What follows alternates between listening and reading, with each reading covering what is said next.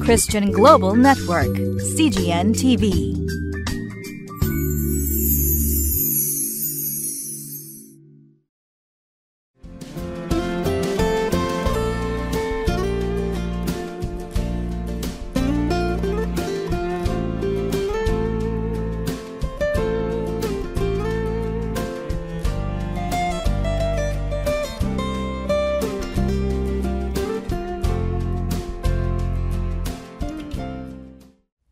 CGN テレビをご覧の皆さんこんにちは。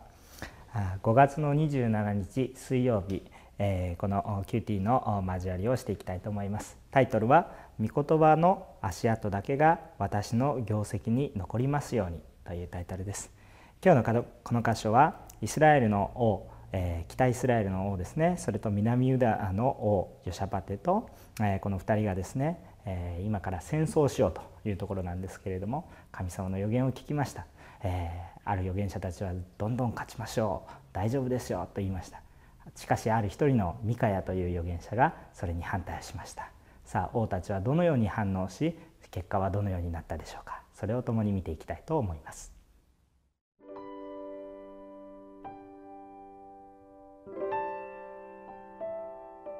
列王記第一22章29節から40節。こうしてイスラエルの王とユダの王ヨシャパテはラモテ・ギルアデに攻め上った。その時、イスラエルの王はヨシャパテに言った。私は変装して戦いに行こう。でもあなたは自分の王服を着ていてください。こうしてイスラエルの王は変装して戦いに行った。アラムの王は自分の配下の戦車隊長たち32人に命じて言った。兵や将校とは戦うな。ただ、イスラエルの王を目指して戦え。戦車隊長たちはヨシャパテを見つけたとき、確かにあれはイスラエルの王に違いないと思ったので、彼の方に向かって行って戦おうとした。すると、ヨシャパテは助けを叫び求めた。それで戦車隊長たちは彼がイスラエルの王ではないことを知ったとき、彼を追うことをやめ引き返した。ところが一人の兵士が何気なく弓を放つと、イスラエルの王の胸当てと草釣りの間を射抜いた。そこで王は自分の戦車の御者に言った。手綱を返して私を敵陣から抜け出させてくれ。傷を負ってしまった。その日、戦いはますます激しくなった。王はアラムに向かって戦車の中に立っていたが、夕方になって死んだ。傷から出た血は戦車のくぼみに流れた。日没の頃、陣営の中にめいめい自分の町、自分の国へ帰れという叫び声が伝わった。王は死んでからサマリアに着いた。人々はサマリアで王を葬った。それから戦車をサマリアの池で洗った。すると犬が彼の血を舐め、遊女たちがそこで身を洗った。主が語られた言葉の通りであった。アハブのその他の業績、彼の行ったすべてのこと、彼が建てた象牙の家、彼が建てたすべての町々、それはイスラエルの王たちの年代記の書に記されているではないか。アハブは彼の先祖たちと共に眠り、その子はハズヤが代わって王となった。はい、今日のこの29節を見ますとこのように書いてございます。こうしてイスラエルの王とユダの王ヨシャパテはラモテ・ギルアデに攻め上った。このように書いてあります。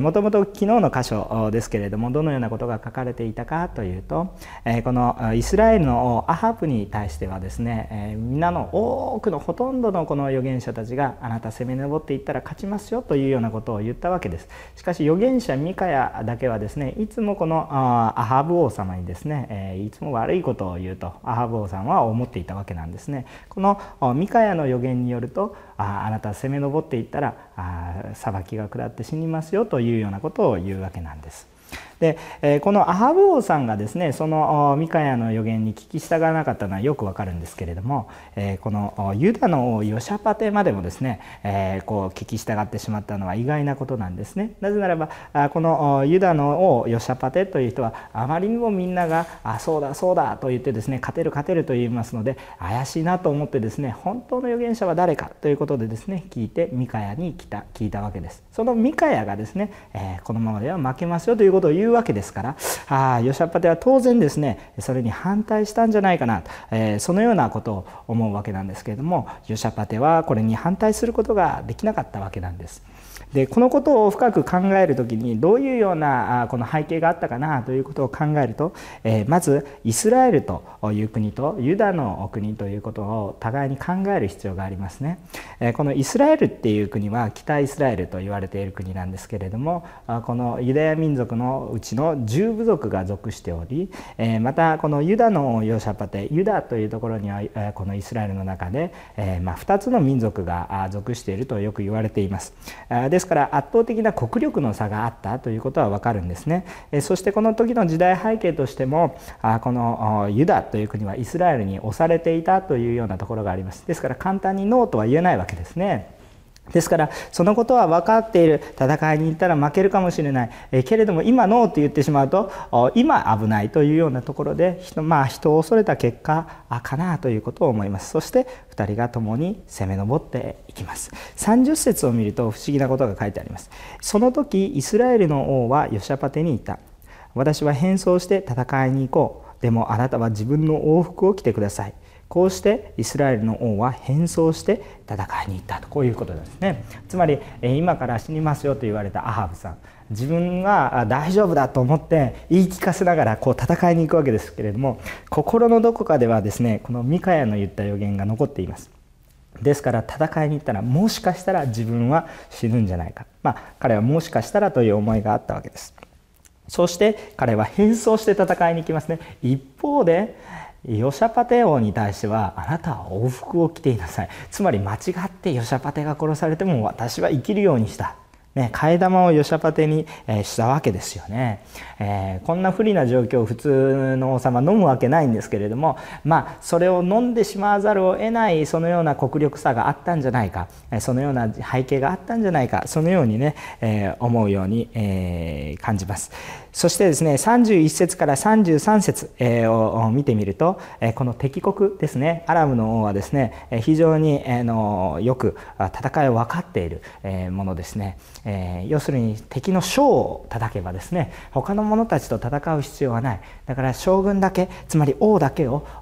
戦いなさいと。そういうことでですね往復を着ているヨシャパテの方にガッといくわけですね。これは戦いとしては非常に良い戦い方ではなかったかなというふうに思います。あしかしですねこのヨシャパテがあまりにもですね弱々しかったんですね。え当然そうですよね。えまあ5対1ぐらいの国力差があるわけですからそこにですねえまあ敵国が全面にこう自分の方に向かってくるとですね当然大国のえこのイスラエルの方にですねえ助けてよというものを出すわけですよね、え王は普通助けてじゃなくて助けに来いと呼ぶ方なのに助けてと言っているこの姿を見てあこいつは替え玉だということに、えー、まあ、気づくわけなんですね。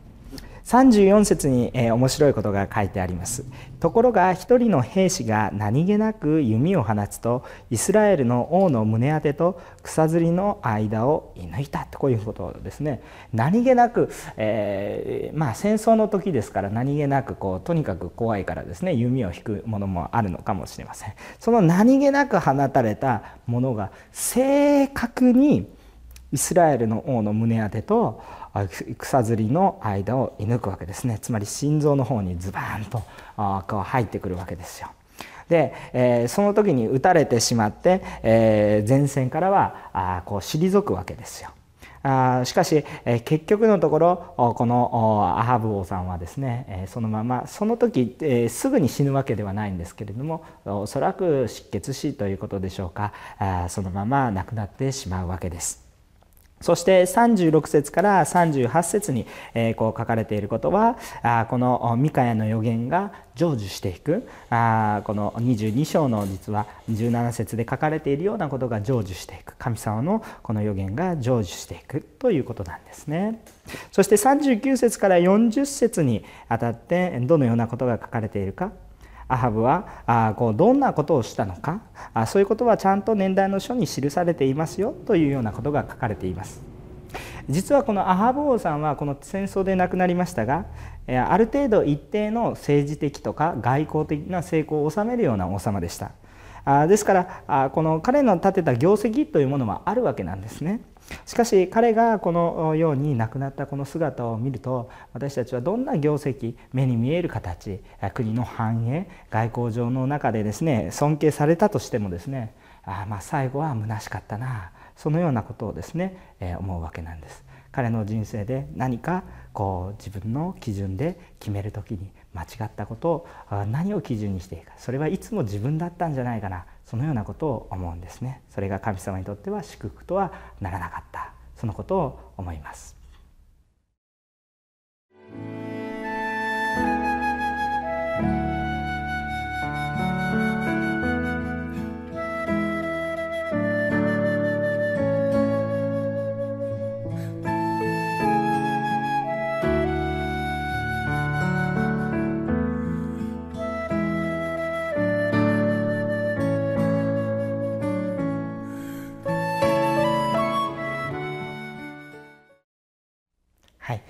えー、皆さんにごご質問のテロップが出たかなと思うんですけれども何かを決める時皆さんが決断される時皆さんの判断基準は一体何でしょうか？ということに、えー、こうなっているんですけれども、えー、私たちが何かをいつも決めていく時大なり小なり何か決断をしていかないといけないということは毎日毎日ありますよね。でもその小さなことであったとしても大きなことであったとしたとしてもやっぱり自分自身に頼るということではなくやっぱり私たちを見ていて私たちを本当に愛しておられて私たちのためにこのさまざまなものを整えてくださる神様あその御言葉というものに対して聞き従わなければ本当に私たちはどんなに良い功績を残したとしてもその結果はやはり何か虚しいものに終わってしまうんじゃないかなということをこのアハズの詩から私たちは学ぶことができるんじゃないでしょうか。あ預言者たちはさまざなことを言いましたよ。あこの王様が怖いので、えー、王様言ったら絶対に勝ちますよ。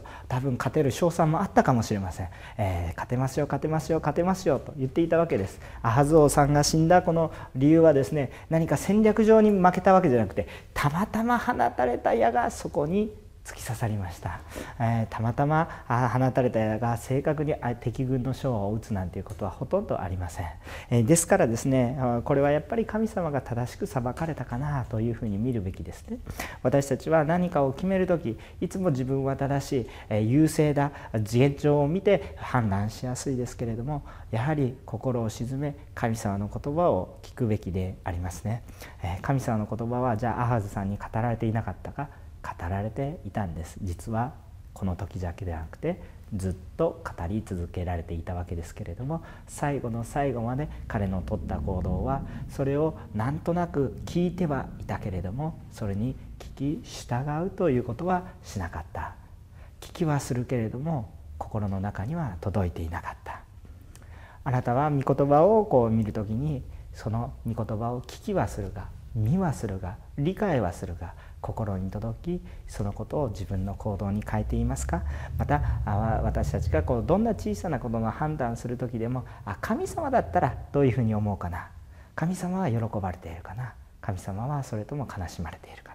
な？そのことをいつも考えた上で私たちの行動の基準としたい。またどのようにしたらいいかわからない時やはり聖書を読んでみよう。一言祈ってみよう。私たちのこの心の態度が神様が本当に喜ばれることになるかなというふうに思います。何をするかというよりも私たちの心がどこを向いているか。それが何よりも重要なことではないでしょうか。